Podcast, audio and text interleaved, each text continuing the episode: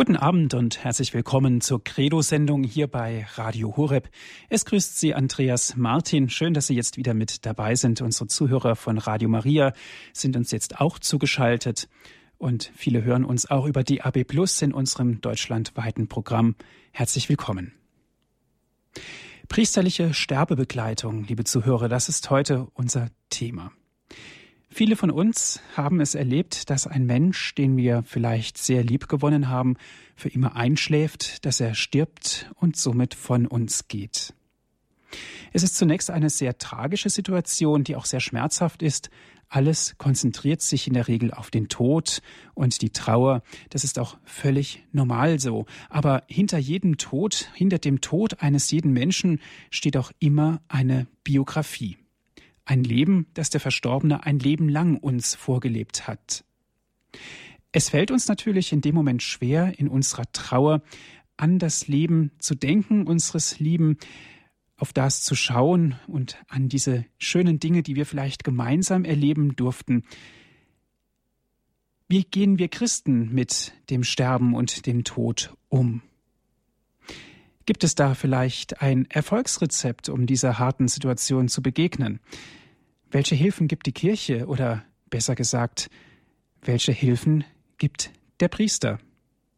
Priesterliche Sterbebegleitung, liebe Zuhörer, das ist heute unser Thema und viele Informationen gibt uns Herr Pfarrer Helmut Schneider. Er ist uns aus Oberwiesenacker zugeschaltet. Herr Pfarrer Schneider, herzlich willkommen in der Credo-Sendung. Ja, guten Abend, liebe Hörerinnen und Hörer und guten Abend, Herr Martin. Liebe Zuhörer, ich darf Ihnen Pfarrer Helmut Schneider vorstellen. Er ist 1958 geboren in Aachen. Er studierte in Trier und Freiburg und er ist jetzt Pfarrer in Oberwiesenacker. Herr Pfarrer Schneider, priesterliche Sterbebegleitung. Sie sind Priester und kommen selbstverständlich mit dem Tod in Kontakt, mit Sterbenden in Kontakt. Aber bevor wirklich dann auch der Tod eintritt, ist natürlich ein langer Weg meistens auch des Leidens und des Leides zu sehen. Wie begleiten Sie die Menschen? Ja, vielleicht sollte ich damit beginnen, dass ich den Psalm 90,12 zitiere. Da heißt es, lehre uns bedenken, dass wir sterben müssen, auf dass wir ein weises Herz gewinnen. Auch das Mönchtum kann diesen Gedanken durch jahrhundertlange Tradition beleuchten, indem es besonders die benediktische äh, Ordensregel das aufzeigt, feststellt, dass es gut ist, sich den drohenden Tod täglich vor Augen zu halten und ihm einen festen Sitz im alltäglichen Leben zu geben. Da gab es eine Situation, an der ich mich erinnere, ich war beim Sternsinger Essen, also die Sternsinger haben ihren Dienst getan und anschließend gibt es dann ein Mittagessen. Und während des Sternsinger Essens wurde ich gerufen zu einem Sterbenden. Das heißt, aus der Freude heraus sofort in eine leidvolle Situation, ohne viel nachdenken zu können. Bin dann direkt zu ihm hingefahren und wusste auch schon, dass er krank war, dass er schon länger krank war, weil ich ihm immer die Krankenkommunion gebracht habe. Aber dass es dann sich so akut verschlimmerte, wusste ich nicht und bin zu ihm hingefahren und habe dann mit den Angehörigen gebetet, ihm die Krankensalbung äh, gegeben und im Vorfeld aber immer schon in der Krankenkommunion. Äh, danach hat man ja immer ein bisschen Zeit, wo man dann mit dem Kranken auch noch spricht sodass er gespürt hat, dass die Kirche ihn nicht alleine lässt und dass äh, wir als Vertreter der Kirche bei ihm sind und ihn zwar nicht jetzt so betreuen, wie die Caritas medizinisch und sozial das kann, aber doch spirituell, dass er weiß, dass äh, wir da sind, weil wir ja in der Priesterweihe auch versprechen, dass wir uns auch um die Kranken kümmern. Das ist also durchaus auch ein Auftrag des Priesters. Das ist durchaus ein Auftrag des Priesters. Herr Pfarrer Schneider, Sie haben es gesagt, aus der Freude heraus sind Sie sozusagen ans Sterbebett gegangen. Im Grunde genommen, um es jetzt mal auf den Punkt zu bringen und in aller Klarheit zu sagen, spiegelt das doch wieder, dass der Tod genauso zum Leben gehört eines Menschen wie auch das Leben oder das Gebären. Ja, ich denke, das ist richtig, was Sie sagen, denn es beginnt mit der Empfängnis und dann der anschließenden Geburt. äh, und dann äh, ist ein ganzes Leben dazwischen und äh, das endet mit dem Tod. Wir dürfen neu akzeptieren lernen, als Menschen ein Ende zu haben und um dieses Ende auch zu wissen. Also es für wahr zu halten, als Wirklichkeit zu begreifen für sein eigenes Leben, also dass da etwas wirkt. Theologisch gesehen heißt dies immer wieder im Gebet darum zu bitten, dass es gelingen möge, diesen Gedanken des beginnenden Sterbens auch da, wo es geboten ist, zu denken, also nicht äh, aus dem Leben auszuklammern, sondern wirklich mit hineinzunehmen. Und ich meine, es gibt ja genug Situationen, wenn man die Zeitung aufschlägt oder wenn man ins Fernsehen hineinschaut, in die Nachrichten, wir werden ja eigentlich immer wieder mit dem Tod auch konfrontiert, neigen aber immer wieder dazu, in der Gesellschaft, in der wir leben, es auszuklammern, obwohl es ja unabdingbar dazu gehört, denn wir wissen, dass wir sterben werden. Das ist uns seit der Geburt schon klar. Herr Pfarrer Schneider, Sie haben vorhin was gesagt, und zwar, das hat mich sehr beeindruckt, die Akzeptanz, das Wahrnehmen, ich gebe es jetzt mit meinen eigenen Worten wieder das Wahrnehmen, dass auch uns irgendwann der eigene Tod vor Augen steht. Aber gerade was die Wahrheitsfragen betrifft, denke ich, braucht man auch eine gewisse Reifung, um das überhaupt wahrnehmen zu können. Junge Menschen setzen sich vielleicht weniger mit dem Tod auseinander wie Menschen, die praktisch schon ihr Leben gelebt haben, die ihren Beruf abgeschlossen haben, vielleicht im Ruhestand sind. Ich denke, da sind die Wahrheitsfragen nach dem Tod eher zu sehen wie zum Beispiel bei ganz jungen Menschen. Wie sehen Sie das? Also ich möchte ein bisschen widersprechen, weil ich hatte in Freiburg während meines Studiums einen äh, guten Freund, der immer über Rückenschmerzen klagte. Und der war damals 24 Jahre alt äh, und äh, hat sich da auch nichts bei gedacht und ist dann zum Arzt gegangen. Und dann haben sie in seinem Rücken einen Tumor festgestellt. Und er musste sich dann ein Jahr lang damit auseinandersetzen, wurde natürlich behandelt und operiert, aber der Tumor war inoperabel und er wusste, dass er dem Tod entgegengeht und das mit 25 Jahren. Ähm, und da haben wir viel auch darüber gesprochen. Ich war damals noch kein Priester, ich war Theologiestudent und wir haben immer wieder auch miteinander gerungen und sicher auch mit Gott gerungen, weil sie es einfach nicht fassen konnten. Natürlich zählt Unfall und Krankheit dazu, aber wenn wir jetzt von einem Durchschnittsmenschen, der gesund ist, vielleicht ausgehen, jüngeren Alters, meinen Sie, er macht sich Gedanken über den Tod? Also ich meine, wenn dieser Durchschnittsmensch ein, ein Katholik ist und regelmäßig in die Kirche geht, wird er durch die Lesungen, durch die Texte, äh, des Evangeliums, aber auch durch die Liturgie immer wieder auch daran erinnert. Nehmen wir alle Heiligen, aller Seelen, äh, Volkstrauertag und all diese Dinge, die da so kommen, Toten Sonntag. Aber sonst äh, verdrängt das wahrscheinlich eher. Aber ich glaube, als bewusster Christ äh, wird man im Kirchenjahr auch immer wieder mit dieser Frage konfrontiert. Liebe Zuhörer, Sie hören die Credo-Sendung hier bei Radio Horeb. Heute geht es um das Thema priesterliche Sterbebegleitung. Wir sind im Gespräch mit Herrn Pfarrer Helmut Schneider. Aus Oberwiesenacker ist er uns zugeschaltet, telefonisch.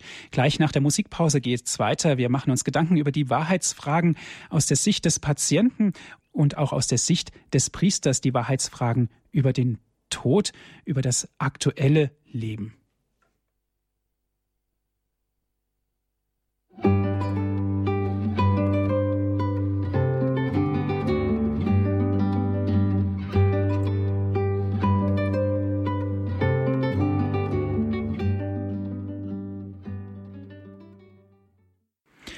Sie hören die Credo-Sendung hier bei Radio Horeb, liebe Zuhörer. Ich bin Andreas Martin. Schön, dass Sie jetzt wieder mit dabei sind.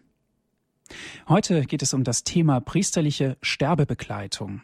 Wir sind verbunden mit Herrn Pfarrer Helmut Schneider aus Oberwiesenacker. Herr Pfarrer Schneider, jemand ist erkrankt und er ist vermutlich auch sehr schwer erkrankt. Ein Beispiel. Und er schöpft den Verdacht, dass es gegen Ende geht. Was geht da in diesen Menschen vor? Wie setzen Sie da an als Seelsorger? Also ich glaube, wenn man sich das mal so durchspielt, zuerst ist da anfänglich nur ein Verdacht, dann wird der Verdacht drängender, zum Beispiel bei einem dunklen Fleck auf dem Rücken. Es könnte ja Hautkrebs sein, die Vermutung wird eine Zeit lang verdrängt, Dann, wenn der Leidensdruck so zunimmt, dass man sich Gewissheit wünscht, wird man zum Arzt gehen, um endlich Ruhe vor diesen drängenden Fragen in einem, die immer lauter werden, zu haben. Diese Situation der vermuteten Krankheit kennen wir alle, nicht zuletzt auch dadurch, dass wir in der heutigen Zeit durch die Medien viel schneller Bescheid wissen und viel schneller beunruhigt sind bei solchen vermeintlichen Merkmalen. Man will also die Wahrheit wissen. Bei der Wahrheit im Krankheitsfall wird man zum Arzt gehen, der einen untersucht und der stellt dann eine Diagnose, die er durch weitere Untersuchungen zu bestätigen sucht und indem er vielleicht einen weiteren Spezialisten hinzuzieht, um seine Diagnose zu erhärten. Der Arzt kommt nun an den Zeitpunkt, das muss nicht immer so sein, weil es kann sich ja um was Einfaches und nicht so Gefährliches handeln, indem er dem Patienten mitteilen muss, was er herausgefunden hat. Handelt es sich um eine tödliche Krankheit mit wahrscheinlich tödlichem Ausgang, so will er das seinem Patienten möglichst schonend und doch so ehrlich wie möglich beibringen, damit dieser sich auch darauf einstellen kann.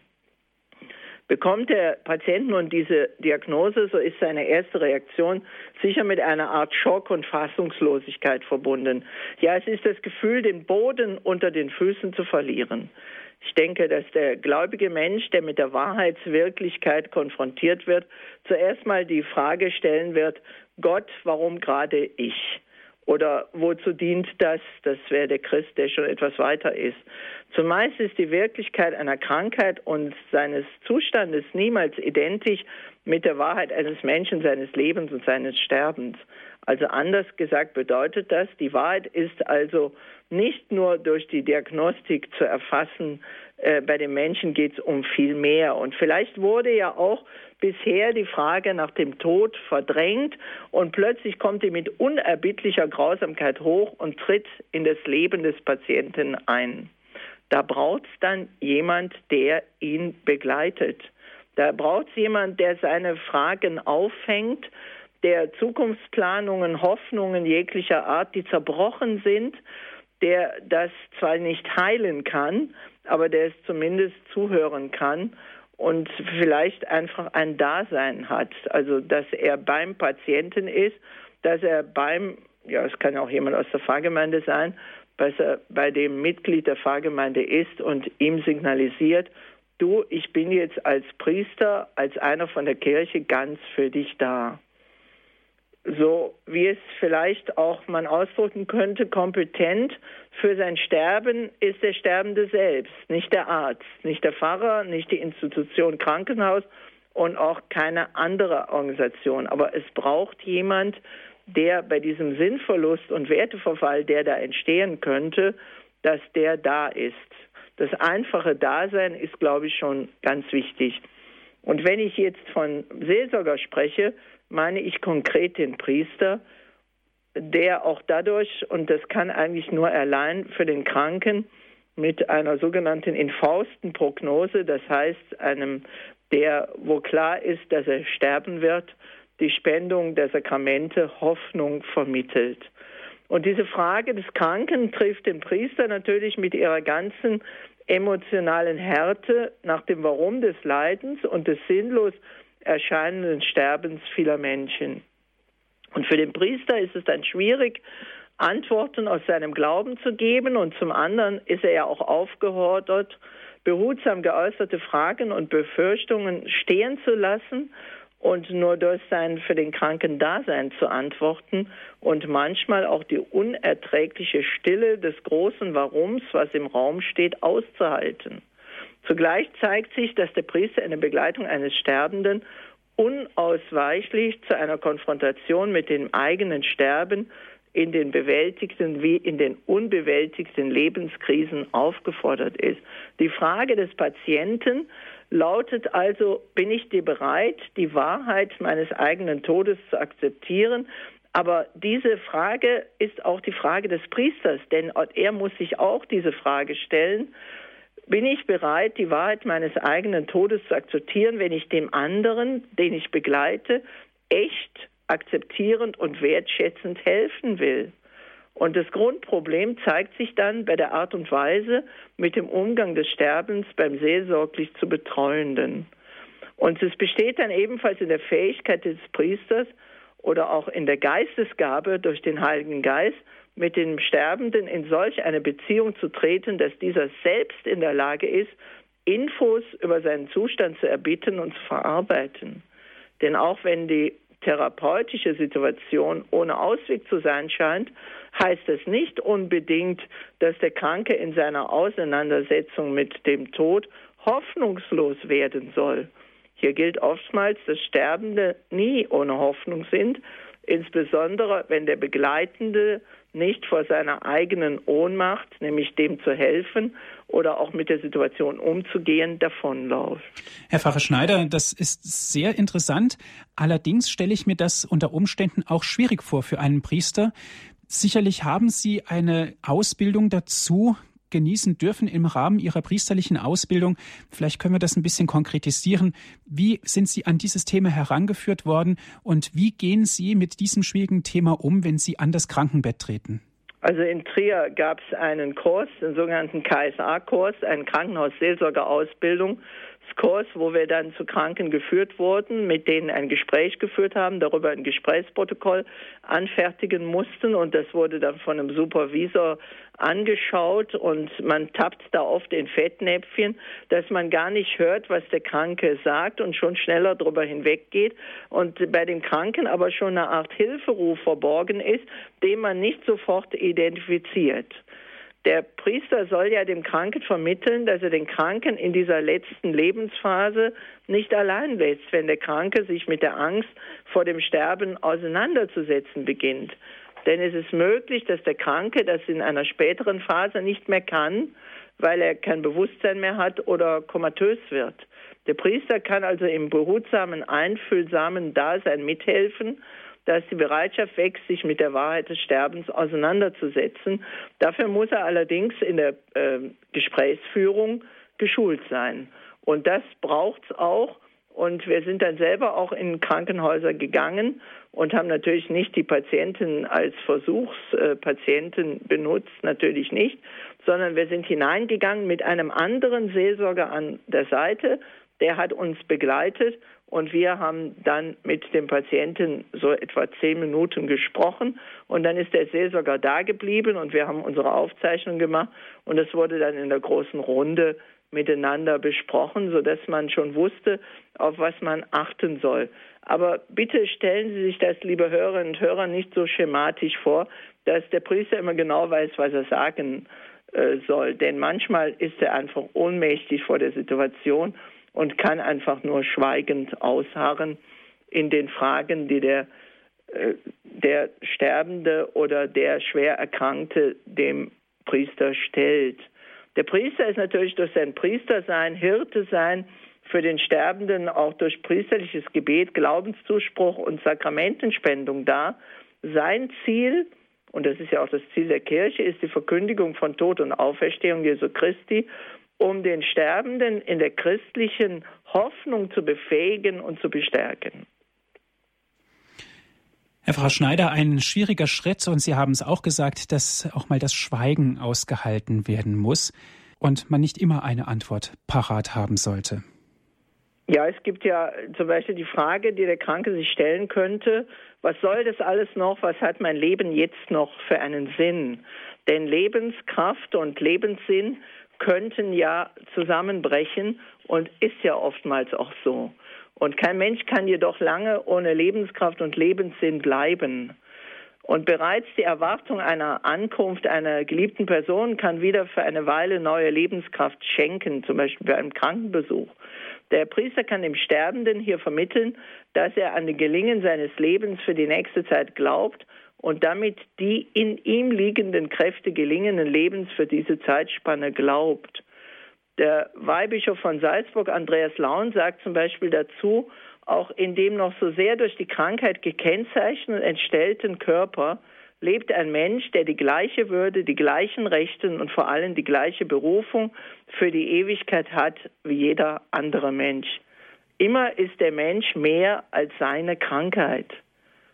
Das könnte zu einem Verlangen nach einer inneren Wandlung führen und neuer, lebendiger Gottverbundenheit, wenn der Kranke in der finalen Phase seines Lebens äh, ja, dass die Annahme der Wirklichkeit des Sterbens äh, dem Kranken die Fragwürdigkeit und Begrenztheit seines bisherigen Lebens vor Augen führt.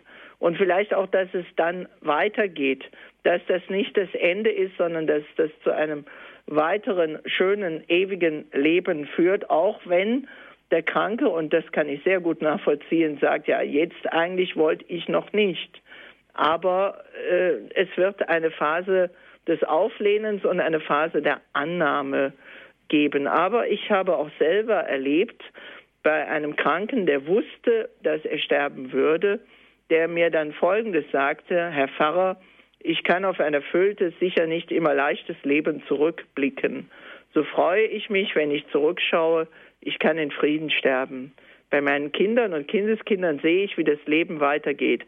Ich habe ausgesorgt und kann Abschied nehmen in der Hoffnung, dann für immer bei Gott zu sein. Aber das ist natürlich ein Ringen, bis man dahin kommt.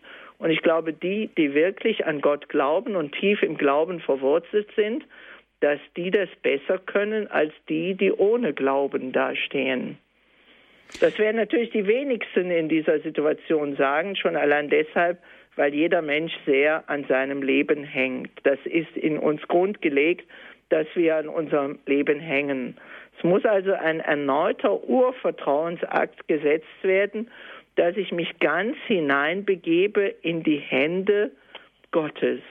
Und dabei durchläuft der Sterbende einige Phasen, auf die in einem späteren Abschnitt wir wahrscheinlich noch eingehen werden. Aber es ist wichtig, auch das schon wahrzunehmen als der Begleitende, dass da manche versteckte Hilferufe sein könnten. Und die Haltung des Sterbenden kann anders sein, als der Priester das erwartet. Und die Haltung des Priesters kann auch manchmal anders sein, als der Sterbende das erwartet, weil auch der Sterbende und der Priester immer wieder zugeben müssen, dass sie mit der Situation oft auch überfordert sind und zunächst einmal vielleicht zusammen beten, bevor sie das Gespräch eröffnen.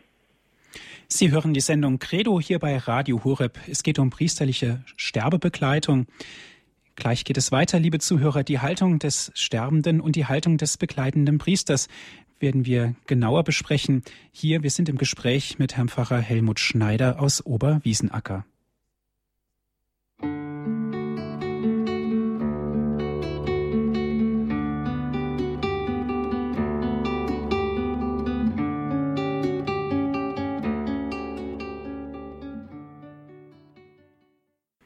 Sie hören die Credo-Sendung hier bei Radio Horeb. Liebe Zuhörer, priesterliche Sterbebegleitung, das ist heute unser Thema. Wir sind im Gespräch mit Herrn Pfarrer Helmut Schneider aus Oberwiesenacker. Herr Pfarrer Schneider, Sie haben es vorhin ein klein wenig angedeutet in Ihren Ausführungen, wenn Sie an das Krankenbett treten. Ist es vielleicht eine Schwierigkeit, des kranken Menschen sich damit auseinanderzusetzen, dass wirklich sein Leben zu Ende gehen kann. Und natürlich ist diese Situation vielleicht auch eine sehr schwierige emotionale Situation, dass vielleicht der Kranke nicht mehr so höflich und freundlich reagieren kann, wie man es gewohnt ist. Ja, natürlich ist der Patient im Falle eines äh, beschriebenen Leidens einer schweren, zum Tode führenden Krebserkrankung nicht immer in der Lage, die Hilfe des Priesters äh, richtig zu beantworten. Ja, er ist ja auch Stimmungen unterworfen, die auch durch die Krankheit herrühren. Und äh, trotzdem bleibt er für den Seelsorger liebenswert. Diese bewusste Annahme des Sterbens ist für den Priester nicht immer einfach. Wird er doch bei allmählichem Verfall des leidenden Körpers des Sterbenden, was er ja dann auch sieht und riecht, vermutlich im Verfall der geistigen Kräfte den Priester immer wieder auch an seinen eigenen Tod erinnern und das gilt es auszuhalten. Und viele können das nicht. Und ich sage das jetzt nicht überheblich, weil ich weiß nicht, ob ich in manchen Situationen das vielleicht auch nicht aushalten kann.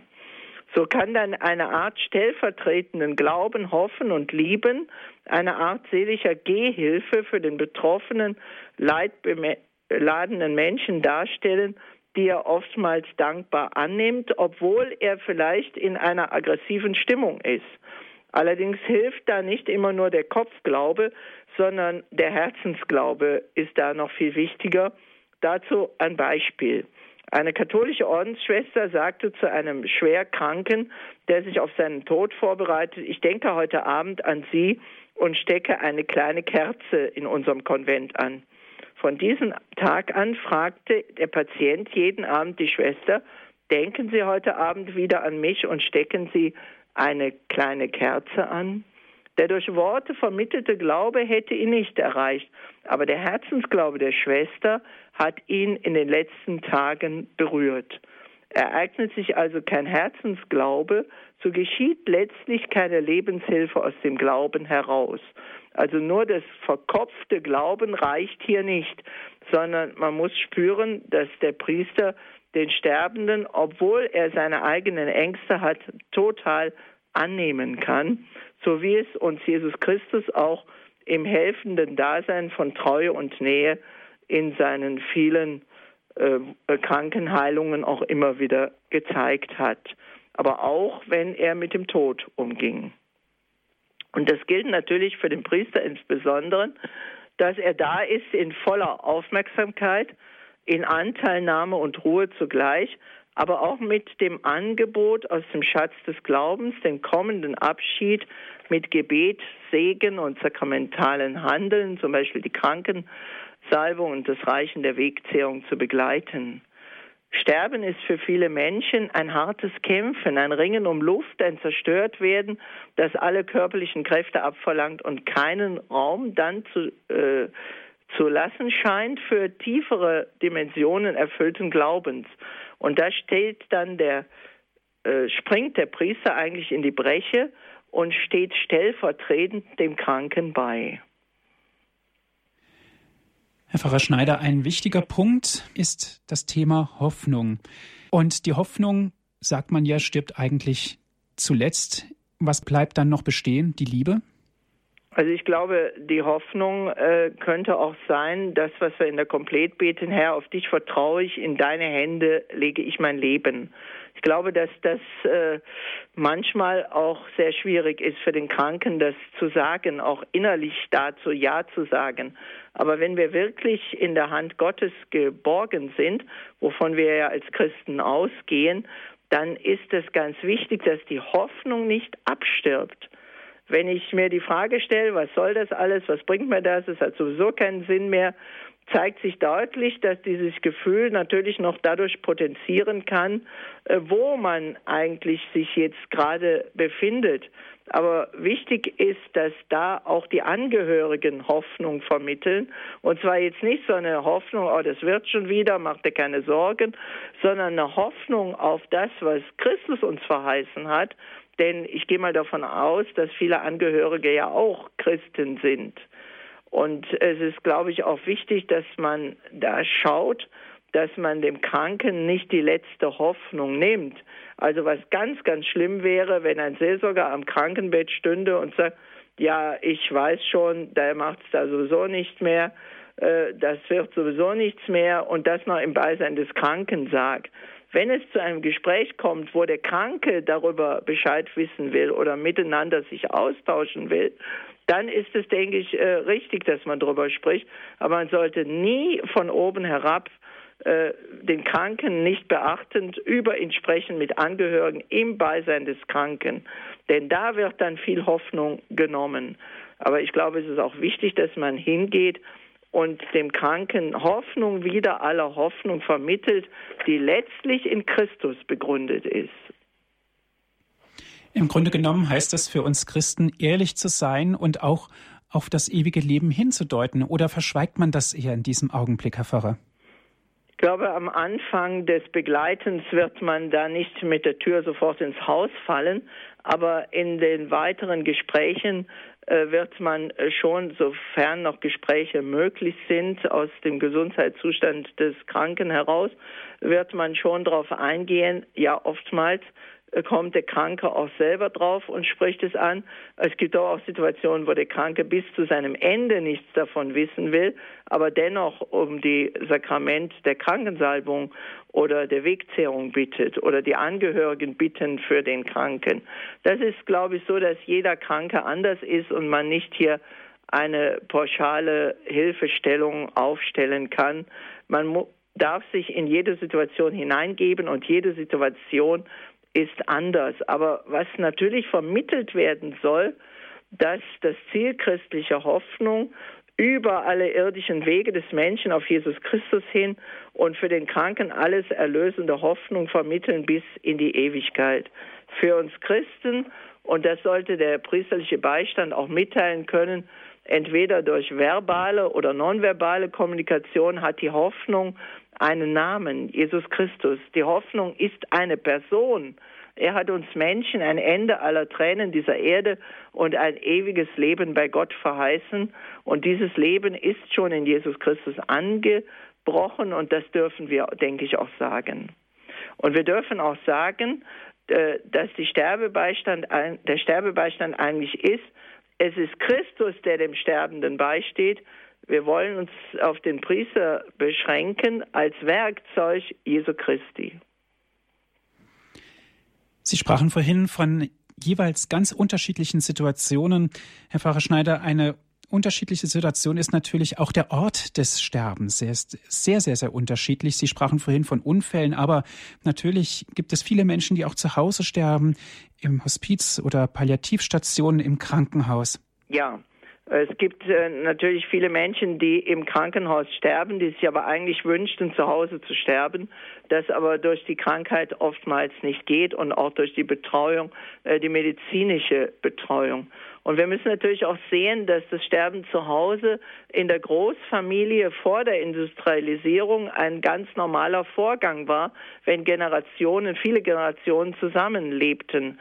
Aber durch die Vereinzelung unserer Gesellschaft ist der das Sterben immer mehr ins Krankenhaus gewandert. Es gibt allerdings eine neue Richtung und ich weiß von einem Diakon in unserem Bistum, der auf einer Palliativstation auch zuständig ist mit und äh, der begleitet Sterbende und auf dieser Palliativstation tut man alles, um dem Sterbenden äh, die Schmerzen zu erleichtern und ihn zu begleiten in einem ganzen Team. Bei einem Hospiz ist es noch mehr so, so wie es heißt, alles hat seine Zeit. Bei Kohelet, so könnte man auch die Hospizarbeit verdeutlichen. Hospize sind Stätten, wo Menschen nicht nur zum Sterben eingeliefert werden, sondern sie sind Orte des Lebens für Menschen, die an einer unheilbaren Krankheit sterben werden und wo ihnen vielleicht noch Wünsche erfüllt werden und die Gemeinsamkeit verschiedener Dienste die Fragen und Nöte schwerstkranker und sterbender Menschen sowie auch die der Angehörigen aufzugreifen, soweit möglich Hilfe und Begleitung anzubieten, um körperliches und seelisches Leid zu lindern, Überlastung abzubauen und berechtigten Erwartungen entgegenzukommen. Hierbei soll die größtmögliche, dem Leiden angemessene Form des äh, im Hospizseins und Eigenverantwortlichkeit der Betroffenen und Beteiligten gewahrt bleiben. Ein Problem ist natürlich, dass bei den Hospizplätzen immer die Plätze begrenzt sind. Auch hinsichtlich der Seelsorge im Hospiz wird der Priester besonders auf Seelsorgeräume achten, die seiner Begleitung beim Sterbenden zugutekommen. Zum Beispiel die Gestaltung der Kapelle mit der Möglichkeit, das Allerheiligste auszusetzen, den Seelsorgegesprächsraum sowie den Raum des Abschieds für Verstorbene, weil er Raum haben möchte für die Deutung des Sterbens und seiner Lebensgeschichte in Zusammenhang von Tod und Auferstehung Jesu und einzelnen lebenswirklichen Deutemustern.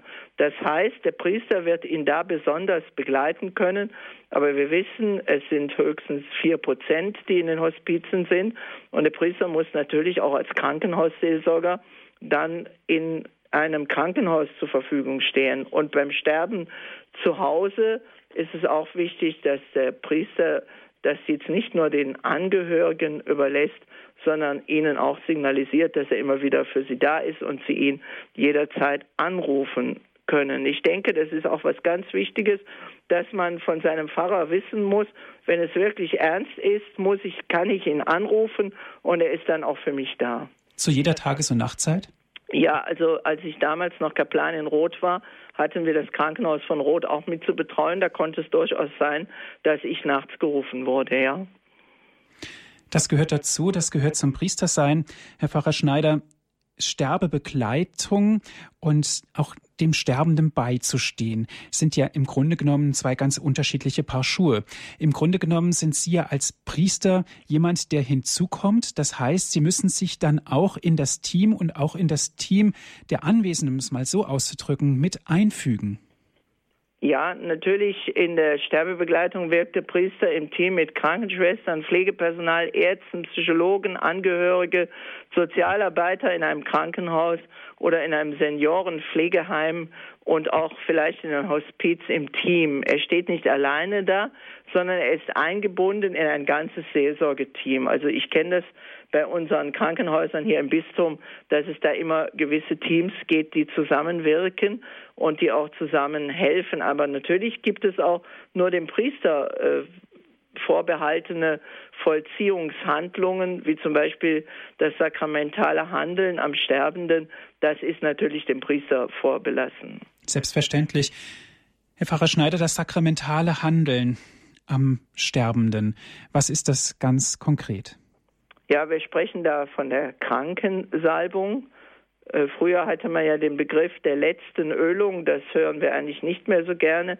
Die Krankensalbung ist die Möglichkeit, sakramental den Kranken zu stärken. Und zwar durch Salbung der Hände und des, der Stirn und äh, natürlich auch äh, mit einer entsprechenden Rede in, deiner, in seiner Gnade richte er dich auf und Gott, der Herr, rette dich. Aber es ist vorher auch die Möglichkeit der Sündenvergebung, der Beichte, wobei das bei vielen Patienten nicht mehr möglich ist, weil sie dann nicht mehr sprechen können. Ähm, da übernimmt der Priester dann aufgrund seiner apostolischen Vollmacht die Vergebung der Sünden mit dem sogenannten großen päpstlichen Ablassgebet, was der Priester in der Sterbestunde sprechen darf. Dazu gehört dann die Salbung der Hände und der Stirn und äh, die Wegzehrung. Und die Wegzehrung ist also Reich, das Reichen der Eucharistie. Und oftmals geht es auch nicht mehr, weil der Kranke nicht mehr schlucken kann. Es heißt in einem ganz alten Gebet, der Hirt also und Wächter und Arzt der Seelen soll sich vornehmlich darum kümmern, für den Dahinscheidenden da zu sein, für den er auch selbst vor Gott Rechenschaft abzulegen verpflichtet ist. Wenn er aber verhindert ist oder aus anderen Gründen in nicht zumutbarer Weise persönlich da sein kann, soll er mit größter Sorgfalt Sorge tragendes einrichten, dass fromme, gottesfürchte und kluge Personen jenem beistehen, bis er den Geist aufgegeben hat. Ich möchte bemerken, das ist aus dem vierten Jahrhundert. Also wir sehen eine gewisse Kontinuität in der Sterbebegleitung und auch in der sakramentalen Begleitung. Es kann natürlich auch sein, dass man mit dem Sterben noch behutsam und einfühlsam beten kann während der Sakramentenspendung. Das können bekannte Gebete sein, Vater Unser, Ave Maria, Rosenkranz, bewusstes Loben Gottes, Klagepsalmen, einige Stoßgebete, die Sterbegebete der Kirche, die wir auch in dem sogenannten Rituale finden, oder freie Stoßgebete, die langsam im Moment der Stille gesprochen werden kann. Mir persönlich hilft es auch immer wieder und ich denke dem Kranken auch den Barmherzigkeitsrosenkranz in dieser dichten Stunde zu sprechen. Und die dichteste Verbindung mit dem Herrn wird dem Sterbenden natürlich in der Wegzehrung, das heißt im letztmaligen Spenden der heiligen Eucharistie zuteil. Der Herr kommt zu ihm und bleibt bei ihm und geht mit ihm ja praktisch in den Tod hinein und begleitet ihn bis ins ewige Leben hinein. Das ist auch etwas Wunderbares, was die Kirche hier anbietet mit dem Element und dem Sakrament der Krankensalbung. Dankeschön bis hierhin, Herr Pfarrer Schneider. Liebe Zuhörer, ich lade Sie ein, wenn Sie Fragen haben, heute zum Thema priesterliche Sterbebegleitung hier bei Radio Horeb. Ich lade Sie ein, rufen Sie an. Jetzt können Sie mit uns ins Gespräch kommen, Fragen stellen.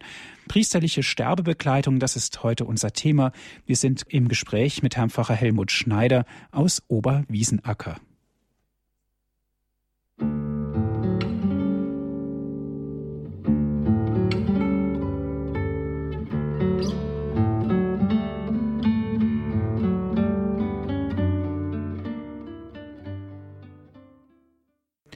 Sie hören die Sendung Credo hier bei Radio Horeb. Liebe Zuhörer, heute geht es um ein ganz besonderes Thema.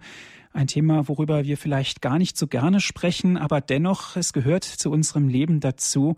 Es geht um das Sterben und ganz konkret, es geht um die Begleitung, um die priesterliche Sterbebegleitung. Wenn Sie Fragen haben, gerne dürfen Sie sich jetzt mit einbringen mit Herrn Pfarrer Helmut Schneider auch ins Gespräch kommen. Ich lade Sie ein, rufen Sie an. Herr Pfarrer Schneider, eine erste Hörerin aus Wuppertal darf ich ganz herzlich begrüßen. Guten Abend. Guten Abend. Guten ja, Abend, guten Herr Abend. Schneider. Ich grüße Sie auch ganz herzlich. Ja, danke. Äh, meine Mutter hat drei Wochen vor ihrem Tod, äh, die, ich habe das Radio ausgemacht. Ja, ich höre Sie. Achso, das schallt so. Äh, die äh, hat drei Wochen vor ihrem Tod die Krankensalbung und die Heilige Kommunion empfangen. Und am Abend vor ihrem Tod, da hat sie gesagt, äh, sie möchte, ich möchte den Priester rufen. Und ich habe zu meiner Mutter gesagt, äh, sie hätte doch vor drei Wochen die Krankensalbung empfangen und ich war der Meinung, dass man den Priester nur einmal während einer Krankheit zur Krankensalbung rufen dürfte. Nein, das muss ich Sie korrigieren. Sie Ja. können den Priester jederzeit rufen und es gibt viele Personen und Patienten, die die Krankensalbung mehrfach empfangen haben. Denn die Krankensalbung dient ja nicht, so wie ich es eben ausgeführt habe, nur in der Sterbestunde, sondern sie soll ja auch immer wieder vor schweren Operationen oder wenn jemand in den Kräften nachlässt oder so, soll sie auch eine Stärkung sein. Es ist das Sakrament der Stärkung und das darf man auch mehrfach empfangen. Gut, danke schön für Ihren Danke. Anruf. Alles Gute. Ja, danke. Auf. Wiederhören. Danke. Auf Wiedersehen. Herr Pfarrer Schneider, es geht weiter mit Frau Pollack. Guten Abend. Ja, guten Abend, Frau Pollack. Ja, ich hätte gern eine Frage. Und zwar ist mein Mann vor zwei Jahren verstorben. Er war im Krankenhaus, er ist voll vorbereitet gestorben. Der Arzt hat zu mir gesagt, mir können Ihrem Mann nicht mehr helfen. Wir würden ihn in Würde sterben lassen. Und dann muss man Ja sagen. Ich habe ihm das gesagt und er wollte sterben. Und jetzt mache ich mir irgendwie äh, Gedanken. Wir haben den nicht nach Hause genommen, sondern wir haben den im Krankenhaus sterben gelassen, er hatte Lungenfibrose. Waren Sie dabei, Frau Pollack? wir waren dabei, wir waren dabei, meine Kinder waren dabei und ich war dabei. Mhm. Der Pfarrer war vor bei ihm, der hat äh, die Sterbesakramente gekriegt. Und jetzt mache ich mir irgendwelche Gedanken, warum habe ich Ja gesagt? Ja, da muss ich zunächst mal sagen, dass ich nicht weiß, warum Sie Ja gesagt haben, aber Sie wollten keine lebensverlängernden Maßnahmen. Habe ich das so richtig Ja, verstanden? und man konnte ihm nicht mehr helfen. Er hätte ersticken müssen. Er hat nur noch mit Sauerstoff und wie gesagt, hat Mhm. gesagt, die Lungenfibrose ist so stark vorgeschritten, wir können ihm wirklich nicht mehr helfen. Mhm. Dann habe ich gesagt, dann kann ich ja meinen Mann zum Sterben mit heimnehmen. Dann hat er gesagt, ja, dann brauchen Sie rund um die Uhr die Hospiz, Sie Mhm. brauchen die Brückenpflege und Sie alleine schaffen es nicht. Dann sind Sie in einer Woche so schlimm dran wie Ihr Mann. Ja, ich verstehe. Aber ich glaube, Frau Pollack, es ist schon so, dass Sie da alles Menschenmögliche getan haben. Und ich denke, der Zeitpunkt, wann Ihr Mann sterben würde, der war ja nicht bekannt. Das heißt, als Sie da am Bett saßen und gewacht haben mit Ihrer Familie, das hätte jederzeit geschehen können. Es hätte aber auch noch länger dauern können. Und damit brauchen Sie sich, denke ich, keine Vorwürfe zu machen, denn Sie haben eigentlich alles richtig gemacht. Sie haben es dem Willen Gottes überlassen. Und diese Maßnahmen, die die Ärzte da nicht mehr für möglich und richtig hielten, das ist eigentlich auch ein in Würde sterben lassen. Ja, danke schön, Frau Pollack, für Ihren Anruf. Alles Gute für Sie. Dankeschön. Auf Wiederhören. Auf Wiederhören, Frau Pollack. Herr Pfarrer Schneider, vielleicht noch einen Satz dazu. Das anzunehmen, wie es ist, für den Patienten natürlich sehr schwer, aber auch für die Angehörigen ist es sehr schwer. Ja, oftmals ist es ja so, dass die Angehörigen dem Patienten noch oder dem äh, ihn, ihn Angehörigen, weil der Angehörige ist ja auch wieder Angehörige der Angehörigen, ihm äh, eine falsche Hoffnung vermitteln, so unter dem Motto, oh, wird schon, mach dir keine Sorgen und so. Aber es gibt natürlich auch Angehörige, die sich große Sorgen machen und das auch gar nicht verbergen können, wenn sie da am Krankenbett äh, sind. Ich glaube, das braucht auch ein behutsames, einfühlsames Begleiten des Priesters der Angehörigen in diesem Moment. Mhm. Denn oftmals wird der Priester auch von den Angehörigen gerufen, damit er den akut Sterbenden mit den Sakramenten der Kirche versieht. Und oftmals ist es ja auch so, dass die Angehörigen dann schon äh, ja in tiefer Trauer sind, obwohl der Patient noch nicht verstorben ist, weil sie äh, ja die Angst förmlich ins Gesicht geschrieben ist, was jetzt passiert und natürlich auch aus Liebe zu dem, äh, mit dem sie jahrelang oder jahrzehntelang zusammengelebt haben und den sie auch innerlich noch nicht gehen lassen können. Mhm. Es geht weiter mit Schwester Margareta. Grüß Gott. Okay. Es ähm, geht darum, äh, ich möchte äh, einen kurzen Bericht sagen.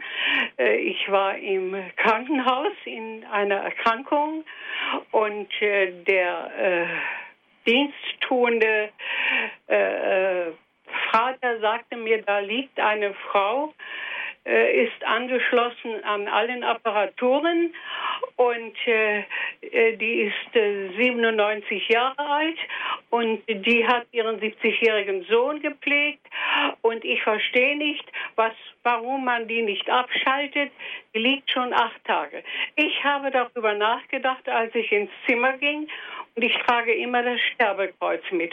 Da bin ich äh, gegen, äh, als es später wurde, ging ich rüber zu ihr ins Zimmer, wo sie ange, äh, an, also es waren keine Apparaturen mehr, die ich sehen konnte.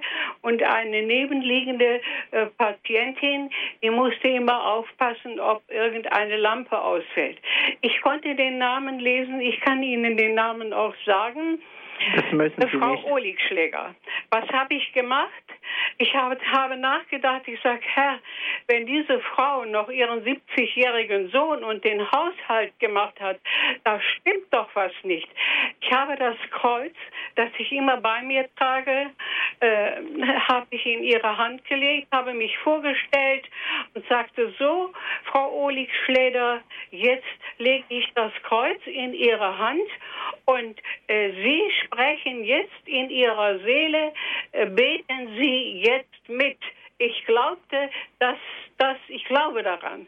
Und da habe ich das Vater unser mit ihr gebetet und das Gegrüßet seist du, Maria. Und was schlägt diese Frau, diese großen, klugen Augen auf? Und es war ein Lächeln in den Augen, als wenn sie sagen wollte, Darauf habe ich gerade noch gewartet. Und in der Nacht ist sie verstorben. Ich bin direkt zur schmerzhaften Mutter und habe ihr ein Lichtlein gebrannt. Sie ist mir so, sie ist mir so verbunden, dass ich selbst äh, äh, keine äh, Angst habe oder ich weiß ja nicht, wie es mal sein wird. Ich will damit nur sagen, es betrifft nicht nur die Angehörigen, sondern unser Herz muss sensibel sein und nachdenken in den Begegnungen mit den Menschen, nicht? Und das ist meine, äh, meine ich, dass man das auch vermitteln sollte. Äh, nun, jeder hat nicht die, äh, diese Aufgabe. Ich habe mit vielen armen und kranken Menschen auch zu tun, aber nicht so, dass ich mit Sterbenden zu tun habe, als vielmehr mhm. da in diesem Krankenhaus vollkommen. Schwester Margareta, herzlichen Dank für Ihr Zeugnis, denn das war ein Zeugnis. Und ich glaube, ich habe in meinem Vortrag ja auch schon angesprochen, der Kopfglaube muss für den Begleitenden zum Herzensglaube werden, sonst funktioniert es nicht. Und Sie haben das in wirklich guter Form auch getan. Ja, Und da danke ich Ihnen ganz herzlich. Ja, herzlichen Dank, Schwester Margareta, für Ihren Anruf. Alles Gute wünsche ich Ihnen. Dankeschön. Das, das wünsche ich Ihnen auch. Es ist wunderbar, wie der äh, Pfarrer spricht. Ja, das, das stimme ich ganz mit überein mit dem Herzen. Alles Gute. Dankeschön. Bitte schön. Herr Pfarrer Schneider, die Sendezeit neigt sich nun langsam doch dem Ende zu. Auf einen Punkt möchte ich ganz gerne und unbedingt auch noch eingehen. Das ist, viele Menschen haben vielleicht ja auch die Angst, den Priester zu rufen, obwohl er eine gute und eine so wunderbare Hilfe uns geben kann. Ja, aber diese Angst ist natürlich unbegründet oder liegt auch in der Tradition begründet, denn viele denken, wenn ich den Priester rufe, dann ist es äh, vorbei äh, und es ist klar, wenn der Priester kommt, dann geht es nicht mehr lange. Aber ich glaube, das ist die falsche Einstellung zum Thema Begleitung und zum äh, Thema Sterbebeistand und auch zum Thema Sakramentenspendung in der Sterbestunde oder in, als Stärkung äh, in der Krankheit. Denn wir dürfen immer wieder darauf vertrauen, dass der Herr ja es ist, der das Werkzeug Priester führt. Und es ist natürlich auch immer die Frage, was hat der Kranke für ein Verhältnis zur Kirche und zum Priester. Aber in der Zeit des Sterbens dürfte das jetzt nicht die Frage sein, um einen Priester nicht zu rufen. Denn der Sterbende braucht Hilfe und er braucht auch den, der ihn begleitet und der vielleicht sein ganzes Leben lang ausmachte. Der Sterbende ist vielleicht ganz gläubig und äh, da ist es doch klar, dass die Kirche ihm beisteht. Und das zeigt sich manchmal, so wie wir es gerade von der Schwester auch gehört haben, bei einem Sterbenden in einem erlösenden Lächeln oder einem entspannten Blick. Wir sagen dann auch oft vom Sterben, er ist schon mehr bei Gott als noch hier auf der Erde. So kann der Sterbende dann den letzten Sprung wagen, der ihn in die Hände Gottes sanft fallen lässt, also in das Gutsein des Lebens. Vielleicht eben mit diesem Satz aus der Komplet, in deine Hände lege ich meinen Geist. Ich glaube, es ist wichtig, dass der Sterbende und der Sterbebegleiter beide ihre Hoffnung auf den liebenden Gott setzen. Es gibt wohl keine größere Geborgenheit als das sich geborgen Wissens in der Huld des Vaters, des Abbas, des sich liebend angenommenen Wissen vom allzeitgütigen Heiland, des sich beleben und leiten lassen von seinem Heiligen Geist. Ich glaube, es ist wichtig, dass wir auch im eigenen Sterben immer wieder auf das Sterben Jesu schauen. Und wenn diese Schwester ein Kreuz in die Hände des Sterbenden gelegt hat, das Sterbekreuz, dann ist das die Möglichkeit, auf den Herrn zu schauen. Ich selber habe neben meinem Bett auf dem Nachttisch immer ein Kreuz liegen. Herr Pfarrer Schneider, herzlichen Dank für Ihre Ausführungen, dass Sie sich die Zeit genommen haben, hier bei Radio Horeb in der Credo-Sendung über das schwierige Thema priesterliche Sterbebegleitung zu sprechen. Dankeschön dafür. Ganz herzlichen Dank, äh, dass ich das tun durfte und ganz herzlichen Dank auch allen Hörern, die angerufen haben und Ihnen, Herr Martin, auch herzlichen Dank für die Durchführung und Moderation dieser Sendung. Ein Hinweis an unsere Zuhörer, wenn Sie gerne diese Sendung noch einmal nachhören möchten, sie wurde für Sie auf CD aufgezeichnet rufen Sie an unseren CD-Dienst unter folgender Telefonnummer 08323 9675 120. Noch einmal 08323 9675 120. Und wenn Sie von außerhalb Deutschlands anrufen, 0049 8323 9675 120. Auf unserer Internetseite www.hore.org gibt es auch die Sendung zum Herunterladen auf den Computer www.hore.org. Das ist unsere Internetadresse. Zum guten Schluss, Herr Pfarrer Schneider, soll Gott das letzte Wort haben. Ich darf Sie um den Segen bitten. Ja, ich möchte jetzt besonders die Kranken und die, die vielleicht heute noch sterben wollen, äh, sterben werden und vielleicht auch die, die äh, so krank sind, dass sie den Gottes Hilfe ganz besonders brauchen, denen möchte ich zurufen, hab keine Angst, du bist Gottes geliebtes Kind. Er wird zur Stelle sein, wenn du deinen großen Sprung machst. Versuch nicht nach ihm zu greifen, denn er greift nach dir. Streck einfach die Arme und Hände weit aus und vertrau, vertrau und vertrau dass wir dieses Vertrauen auf die Hand Gottes haben, der uns in seinen Händen birgt, im Leben und im Tod. Dazu segne Sie, liebe Kranken, die jetzt besonders zuhören, aber auch alle anderen, der allmächtige Gott, der Vater, der Sohn und der Heilige Geist. Amen. Gelobt sei Jesus Christus. In Ewigkeit. Amen. Es verabschiedet sich Ihr Andreas Martin.